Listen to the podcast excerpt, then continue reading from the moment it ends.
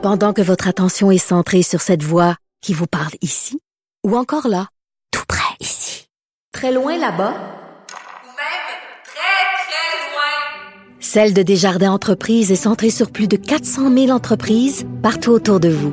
Depuis plus de 120 ans, nos équipes dédiées accompagnent les entrepreneurs d'ici à chaque étape pour qu'ils puissent rester centrés sur ce qui compte, la croissance de leur entreprise. Incorrect. Nous parlons maintenant avec Loïc Tassé, politologue, chroniqueur et blogueur au Journal de Montréal, Journal de Montréal euh, et Journal de Québec. Euh, la semaine dernière, vendredi, Loïc a écrit un texte sur les chrétiens, qui est le groupe religieux le plus persécuté au monde. Parce que si je vous demandais comme ça, si j'allais dans la rue, là, puis je demandais quel est le groupe religieux qui est le plus persécuté au monde, les gens diraient probablement les musulmans.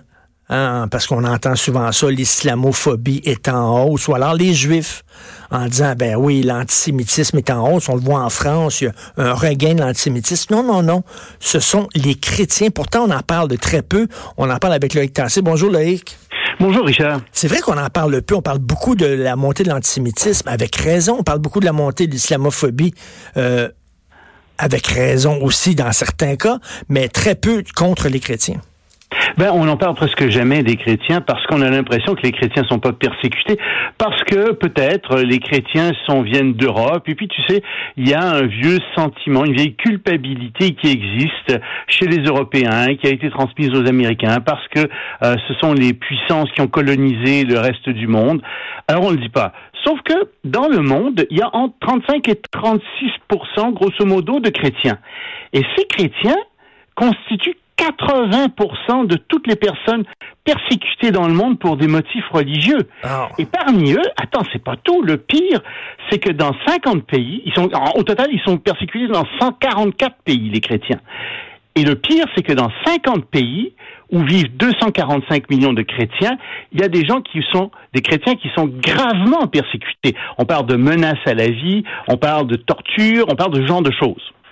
Mais, mais, mais c'est incroyable. Est-ce que c'est parce que, bon, les chrétiens, euh, on les associe, euh, on dit que euh, c'est souvent des gens de, de race blanche, euh, Oui. euh, alors, Ah, non, non, pas- alors que pas seulement, là, il y a des chrétiens asiatiques, il y a des chrétiens, euh, il y a des chrétiens arabes, euh, il y a Oui. des chrétiens noirs, euh, mais bon, on associe souvent le christianisme, que ce soit le protestantisme ou alors le catholicisme, à des gens européens, euh, de souche européenne, blancs. C'est peut-être pour ça aussi qu'on en parle moins.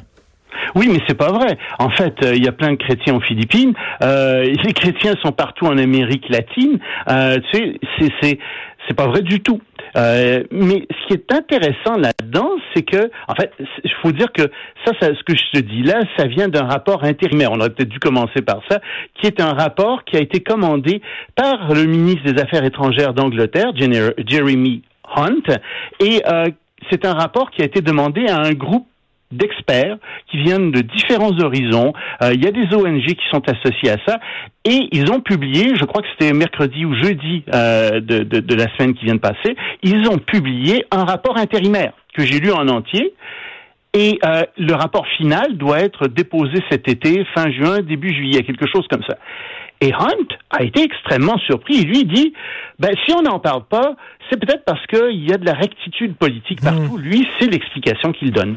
Ben, je pense que c'est la, la seule explication possible. Et là, comme, un, comme une persécution, c'est quoi? là? Quel genre de persécution? C'est quoi? On met le feu à leurs églises. Moi, j'ai vu une vidéo qui circule sur Internet où tu vois euh, un, un imam musulman qui démolit à coups de marteau une statue qui montre la Vierge Marie puis Jésus dans ses bras. Euh, Oui. Ben, ben, ça va, ça va jusqu'où cette persécution-là? Ben, ça va jusqu'au massacre. Euh, tu sais, en- au Nigeria, Boko Haram massacre des chrétiens. Euh, on peut même parler, et le rapport le dit, euh, il dit, on pourrait parler de génocide dans ce cas-là, euh, littéralement, euh, génocide de chrétiens. Et c'est encore quelque chose qu'on répugne à dire, mais ça existe bel et bien. Mais si tu veux, il y a trois groupes qui persécutent les chrétiens. Tu as d'abord les groupes terroristes, qui sont des groupes qu'on connaît, comme ceux de l'État islamique, etc. On, on s'étonne pas de ça, on le sait bien. T'as aussi une violence communautaire qui s'exerce contre des chrétiens dans certains endroits. Par exemple, en Inde, euh, depuis que Modi est arrivé au pouvoir en 2016, il a poussé très très fort le nationalisme hindou et le nombre de d'attentats communautaires, ceux contre les, les, chrétiens, a doublé. On est rendu à tout près de 800 euh, attentats communautaires, incidents religieux en Inde. Et le troisième groupe, c'est le groupe des États. Il y a des États qui persécutent les chrétiens. C'est une politique des États. Par exemple, en Turquie, les chrétiens sont vus comme des collabos de l'Occident. Mais il n'y a hmm. pas juste en Turquie où les chrétiens sont persécutés par l'État. Très étonnamment, ils sont aussi persécutés par certains États d'Amérique latine par exemple le Venezuela, euh, par exemple la Colombie. Pourquoi Le Nicaragua, pardon. Pourquoi Parce que dans ces États, les chrétiens forment des groupes de résistance à la montée de l'autoritarisme, des groupes de résistance contre la corruption. Et donc, l'État des politiques contre euh, certains groupes de chrétiens. On sait qu'il y a des génocides, entre autres, qui visent les musulmans en Birmanie. Hein, je crois que c'est en Birmanie oui, bien sûr. vraiment on est en train de décimer la population. Et les chrétiens aussi en Birmanie. Ah, les chrétiens aussi en Birmanie. Oui, les chrétiens aussi sont dans le rapport part de ça. Il y a euh, des problèmes en Birmanie avec les chrétiens aussi. Mais c'est drôle, mais tu, tu, vois, Loïc, justement, moi, j'avais entendu parler, bien sûr, du génocide contre les, persécutions contre les musulmans en Birmanie. Oui. C'est ça, et très peu contre les chrétiens. Donc, deux poids, deux mesures. Je dis pas qu'il y, a un groupe qui souffre plus que l'autre. Je veux pas faire les Olympiques de la douleur, là, mais... Non, non, euh, mais il faut qu'on en parle de ça. C'est un sujet important. Et tu vois, je pense qu'on vit un petit peu dans l'ignorance de ce qui se passe dans le reste du monde, parce que euh, dans les pays occidentaux, il faut bien dire que de manière générale, il y a une très grande liberté de religion, il y a une liberté de conscience religieuse. Tout le monde est d'accord avec ça, mais on ne s'aperçoit pas pendant ce temps-là que dans le reste du monde, il n'y a pas du tout cette liberté de conscience religieuse qui existe. Écoute, on s'en doute dans certains pays, par exemple, en, en, en Chine, euh, c'est sûr qu'on le voit bien, il n'y a pas de liberté de conscience euh, religieuse. Euh, c'est pire contre les Ouïghours qui sont musulmans que contre les chrétiens. Mais les chrétiens sont aussi surveillés, leurs églises sont démolies s'ils rentrent pas dans le rang, ils sont sous surveillance policière. En Corée du Nord, il n'y a personne qui s'étonne quand je dis, par exemple, on dit ça dans le rapport, que quelqu'un qui est surpris avec une Bible risque la peine de mort. Euh, ou l'emprisonnement à perpétuité. Il y a personne qui s'étonne de ça.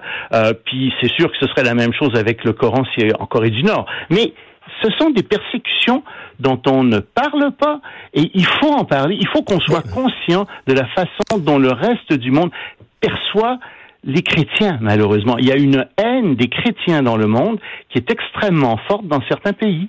Et euh, ben, on commence à en parler. Le fait que ce rapport-là a été rédigé là, par euh, le secrétaire aux Affaires étrangères britannique. J'ai vu quelques textes ici et là dans des magazines, comme Valeurs actuelles, par exemple. Euh, bon, on, on, commence à prendre conscience du problème que les chrétiens vivent. Oui, oui, absolument. On commence à en prendre conscience, mais si tu veux, euh, c'est que c'est un problème malheureusement qui va nous rejoindre aussi. Et euh, le problème, c'est que je vais te dire quelque chose qui est terriblement politiquement incorrect. Ça va te faire plaisir. Mais quand il y a des immigrants qui arrivent ici, parfois, ils arrivent avec dans leur bagage des euh, véritablement des préjugés haineux contre mmh. les chrétiens. ça, on fait comme si ça n'existait pas, comme si. Mais écoute, on le voit bien ici avec certains groupes euh, de fondamentalistes religieux. Oui, ça existe, ce genre de choses. Et je pense qu'il faut qu'on en soit averti. Il faut qu'on soit prémuni euh, contre ça. Mais, mais, mais, tout ça, ça va dans la même, et tu as ouvert la porte à ça, là, tout, tout, ça va dans la même mouvance d'attaquer l'homme blanc, l'homme blanc avec les racines occidentales, etc., qu'on rend coupable de tous les maux de la planète. Ça fait partie du même, du même phénomène. Oui, oui, absolument. Et euh, si tu veux, moi, ce que je trouve déplorable là-dedans, c'est qu'au Québec, euh, pendant la Révolution tranquille, on a fait le ménage dans la religion ici. Et euh, on a sorti euh, la religion de l'État, on l'a sorti en grande partie des hôpitaux, des écoles. Tu sais, si tu parles aux gens plus âgés qui, qui ont vécu pendant cette époque, ils vont dire qu'ils étaient littéralement terrorisés par la, la religion. Mmh. Ils s'imaginaient que si pendant le carême ils mangeaient des œufs, ils s'en allaient en enfer. S'ils n'allaient pas à l'église le dimanche, c'était l'enfer aussi. Ils vivaient dans cette terreur religieuse, religieuse terrible. Et heureusement, euh, ben, il y a beaucoup de gens qui ont commencé à, à expliquer que ça n'existait pas, tout ça, que c'était pas vrai, euh, qu'ils allaient pas aller en enfer, etc. Et on s'est débarrassé de tout cet aspect de terreur qui vient avec la religion. Ben, ce même aspect de terreur, il existe euh, encore dans certaines religions. Il y a des gens qui sont terrorisés par certains groupes religieux. Et ça, il faut qu'on commence à leur, à leur dire non, ça n'existe pas. Il vous arrivera rien si vous faites ça. Il faudrait, il faudrait une réaction œcuménique, c'est-à-dire que les musulmans, les juifs, les bouddhistes, les hindouistes, les, les chrétiens s'unissent pour dénoncer ensemble toute persécution religieuse. Tu sais, je pense que quand la religion fait souffrir les gens, il y a un problème. Quand dès qu'une religion se met à faire souffrir, tu sais, je pense par exemple aux pauvres, aux pauvres diables, si je puis dire, qui se font crucifier sur une croix aux Philippines. Oui. Tu sais, tu te dis, mais À Pâques, à chaque Pâques. ça n'a aucun sens. Tu penses pendant que tiens, le ramadan vient de commencer, mais tu as des gens qui souffrent ici parce que pendant le ramadan, pendant la journée, t'as pas le droit de boire d'eau puis t'as pas le droit de manger. Mais pensez-y deux minutes. Ça n'a pas de sens de faire souffrir les gens comme ça. Et ainsi de suite. Et ça nous amène à la deuxième chronique que tu as écrite aujourd'hui, que tu as publiée sur la liberté d'expression, parce que justement, tu disais, euh, on peut, euh, on peut dénoncer euh, certaines, certaines persécutions, on peut dénoncer certaines formes de racisme, mais pas d'autres. C'est drôle, on vit dans une société où il y a des choses qu'on peut dire et des choses qu'on ne peut pas dire, ou des choses qu'on peut dénoncer et d'autres choses qu'on ne peut pas dénoncer. On a une liberté d'expression vraiment à, à de, de Oui. façon euh, de, fa- de, de fa- de- pas égalitaire. Ben, euh, ce que j'essayais de montrer aujourd'hui, je parle des incohérences et de la liberté d'expression. Et je dis, écoutez, il y a plein d'incohérences dans notre liberté d'expression. Il serait peut-être un peu temps de se pencher là-dessus. Et euh, tu sais, euh, évidemment, le, le- le prétexte de ça, c'était euh, ce que ce qui est arrivé avec la compagnie Facebook, qui vient d'interdire à quelques Oui. personnes à vie d'être sur son site. À vie? À vie. Oh, OK. Oui, oui, parce qu'ils auraient tenu des propos antisémites ou haineux, etc. Puis, curieusement, c'est Donald Trump dans un tweet qui a dénoncé ça samedi. Il a dit non, non, écoutez, là, ça n'a pas de bon sens, on surveille ça, etc. Sauf que la veille, tu avais son secrétaire d'État, Mike Pompeo, qui a dit, écoutez, euh, oui, oui, tout le monde doit repousser le langage antisémite, etc. Et puis, nous, on va, on va prendre des mesures pour lutter contre l'an- l'antisémitisme et les propos anti-israéliens partout sur la planète. Mais- branchez-vous. Est-ce que vous êtes pour la liberté d'expression totale ou vous êtes contre? Mais, mais, mais il y a déjà des lois qui, en, parce qu'il n'y a aucune liberté qui est absolue dans, Absolument. rien, euh, Loïc. Il y a déjà des lois qui encadrent, et avec raison, la liberté d'expression. On n'a pas le droit, par exemple, à la diffamation personnelle. Moi, j'aurais pas le droit d'aller sur Facebook puis d'écrire des, des choses sur Mais toi je- qui sont totalement fausses. On n'a pas le droit d'avoir d'avoir des discours haineux. Donc, la loi existe déjà, là. Oui. Oui, et pour la diffamation, tu vas t'adresser à un juge si quelqu'un fait ça. Ou tu d'abord t'avertis en général la personne, tu lui demandes de retirer ses propos et de s'excuser. Si elle le fait pas, tu vas voir un juge. C'est comme ça que ça marche. C'est pas une compagnie qui décide de te suspendre à vie ou de suspendre Ben, quelqu'un tout à à fait, vie. tout à fait. C'est un problème. Écoute, Euh, Loïc, euh, je te parle d'un- d'un- d'une expérience personnelle Je que, que, je vis. Je, je vais, j'ai poursuivi euh, moi un, un webzine de gauche radicale euh, qui a écrit un texte sur ma mort, qui imaginait ma mort, qui s'en réjouissait, qui il y avait des dessins montrant ma femme en train de pleurer avec mon cadavre dans ses bras, des chiens, des chiens puissants sur ma pierre tombale et tout ça. Et moi, c'est correct, tu peux me critiquer, tu peux me rouler, tu peux même m'insulter, mais à un moment donné, je pense qu'il y a une ligne qu'il faut pas franchir. Moi, j'ai jugé qu'il l'avait franchi. On verra. C'est à la justice à décider. Je me suis tourné vers euh, la justice. Il va avoir un procès et on verra. Mais tu sais, c'est pas, c'est pas une entreprise privée qui va décider ce que les gens ont le droit de dire ou pas dire. là, justement des incohérences. Et l'autre chose, c'est que quand on commence à condamner des discours haineux, c'est une pente très savonneuse. On s'entend, il y a des discours haineux qui existent, mais il faut les, il faut que les gens qui ont des discours haineux soient vilipendés sur la place publique. Il faut qu'on leur réponde. Moi, je suis pas très en faveur de l'interdiction a priori de discours haineux.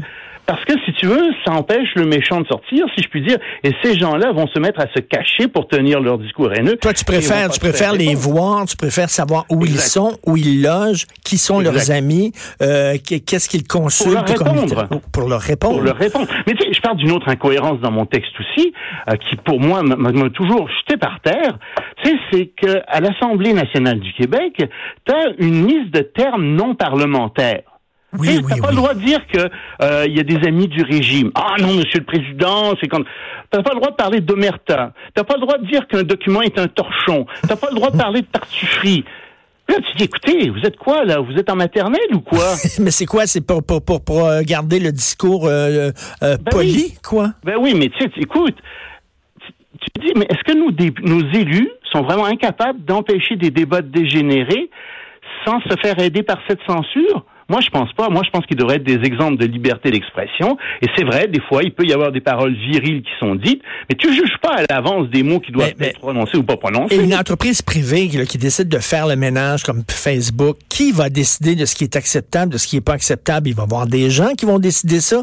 Quelles sont leurs opinions? Euh, euh, J'imagine, euh, si c'est des gens de gauche, ils vont commencer à bloquer la droite. Si c'est des gens de droite, ils vont commencer à bloquer la gauche. À un moment donné, le jupon dépasse. Là. Oui, oui. Ce qui risque d'arriver, c'est que tout le monde devienne extrêmement nerveux là-dessus, puis qu'on se retrouve avec euh, des, des gens, un discours aseptisé, avec des gens euh, qui ne disent plus rien de peur de choquer, euh, de choquer ce- celui-ci ou celui-là. Euh, c'est pas véritablement euh, quelque chose qui me semble souhaitable non plus. D'un côté, euh, on veut une liberté d'expression totale et de l'autre, on dit oui, mais pour mon camp seulement. Les autres n'ont pas le droit à cette liberté-là. C'est- c'est- on est vraiment effe- effectivement très incohérent. Donc, euh, j'encourage les gens à lire ton texte, ton blog, Incohérence et liberté d'expression. C'est- dans le texte opinion. euh, ce Ah, c'est- publié, c'est publié dans mon, mon texte opinion de samedi. Merci beaucoup. Merci Loïc. Toujours un plaisir Ça de te parler. Merci Loïc Tassé. On s'en va tout de suite à la pause. Vous écoutez Politiquement Incorrect.